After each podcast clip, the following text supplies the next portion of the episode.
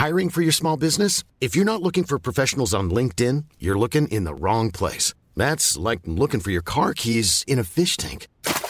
LinkedIn helps you hire professionals you can't find anywhere else, even those who aren't actively searching for a new job but might be open to the perfect role. In a given month, over 70% of LinkedIn users don't even visit other leading job sites. So start looking in the right place. With LinkedIn, you can hire professionals like a professional. Post your free job on linkedin.com slash people today.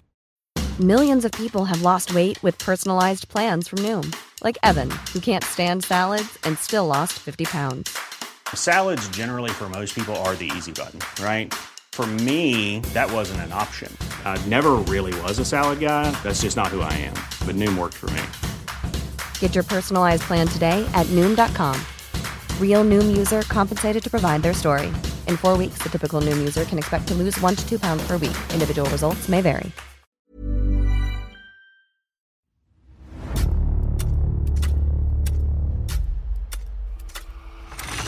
La nota roja en la prensa. Acontecimientos que conmocionaron a la sociedad. Esto es Archivos Secretos de la Policía.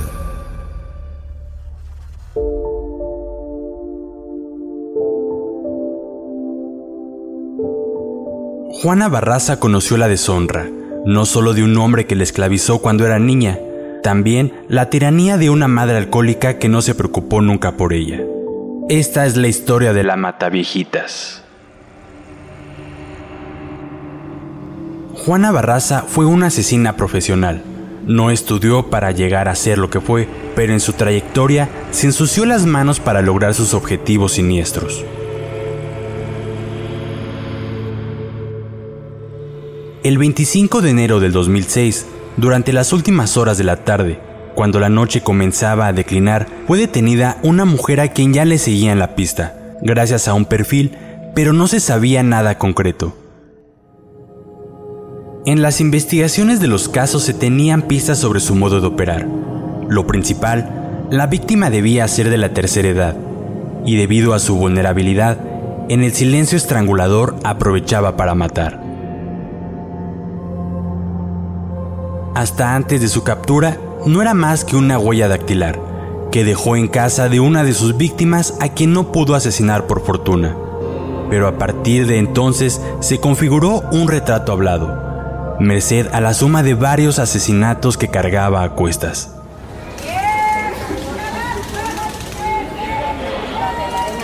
Tiempo antes, Juana Barraza se dedicó a practicar lucha libre. En los encordados se hacía llamar la Dama del Silencio, debido a que ella misma se consideraba callada y solitaria. El odio que sentía era porque de niña su madre la cambió por unas cervezas, además que fue brutalmente violada por un hombre mayor. Luego de padecer las miserias de una vida injusta, Juana comenzó a robar, desde autopartes hasta el hurto en tiendas de atranseúntes. Si el destino y el azar estaban en su contra, ella buscaría la forma de hacerle frente e inclinar la balanza a su favor, ya sea con hechizos o con amuletos. Comenzó a visitar a brujos, sin embargo, la cruda realidad le pegó contundente otra vez, porque ni así logró mejorar su situación. Decidió dedicarse a ofrecer sus servicios como empleada doméstica, pero su torcido pasado la perseguía. Por el año de 1996, Juana ya era diestra en cuestiones turbias. Inició sus hazañas delictivas en compañía de su comadre Araceli. Se hacían pasar por enfermeras que prometían a los ancianos ayudarlos con sus pensiones. Pero al descuidarse, estas rapaces aprovechaban para despojarlos de sus pertenencias.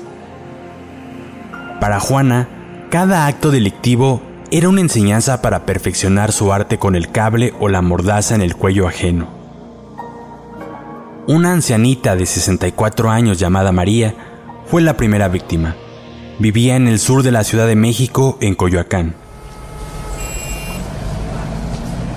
Juana se ganó la confianza de la señora María, quien la llevó a su casa, donde se quejó amargamente de sus males. De pronto, de la boca de la anciana emergieron palabras violentas contra la supuesta enfermera. Palabras tan filosas como estocadas en un toro. Juana perdió los estribos, se abalanzó sobre María y utilizando un cable poco a poco fue asfixiándola. Como si nada, recorrió la casa tomándose su tiempo en el silencio fúnebre. Se adueñó de varios objetos que le parecieron de valor y luego se marchó.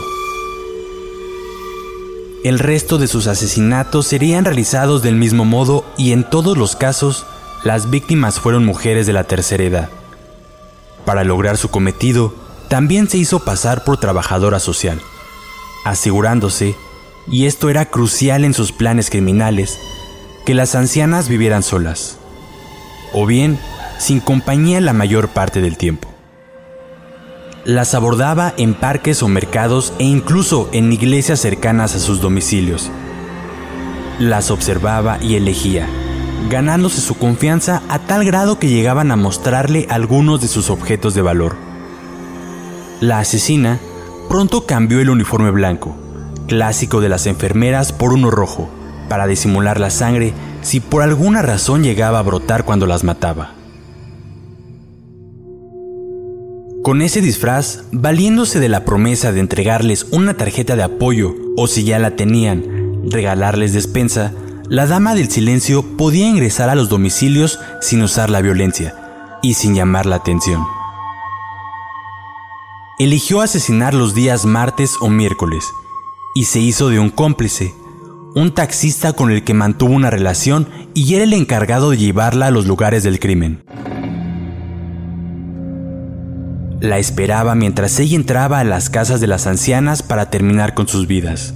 Luego, se marchaban y él recibía parte del botín. Así pues, en el año 2005, Juana cometió un grave error.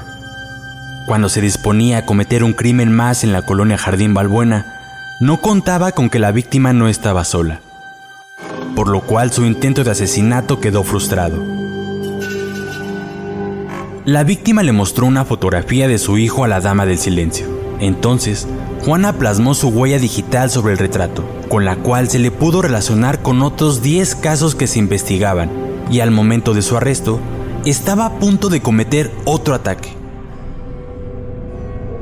Nunca imaginó que se trataba de la madre de uno de los criminalistas más reconocidos de aquel entonces en la Ciudad de México.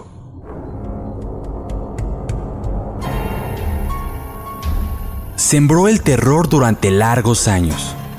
Pero finalmente, el 25 de enero del 2006, cometió su último error, y debido a este, fue arrestada por el homicidio de Ana María Reyes Alfaro de 82 años. Entonces, confesó que al menos había acabado con la vida de otras 10 mujeres mayores. Fue gracias al inquilino de la última víctima que se logró la captura de la infame Dama del Silencio. Al comparar sus huellas digitales en la base de datos, se corroboró su participación en otros crímenes. Asimismo, sus características físicas correspondían con el retrato hablado difundido en los medios, tal como lo informó la prensa en su edición del 26 de enero del 2006. Cínica, sin arrepentimiento, contradictoria, retadora e invocando a Dios. Juana Barraza Samperio confesó que ella era la responsable de haber estrangulado a casi una docena de mujeres de la tercera edad. No obstante, queda la duda a cuántas más habrá matado antes de convertirse en depredadora serial.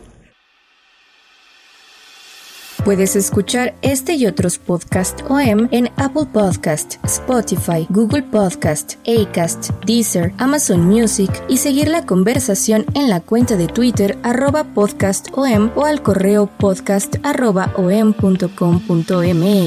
Esta es una producción de la prensa y el Sol de San Luis para Organización Editorial Mexicana.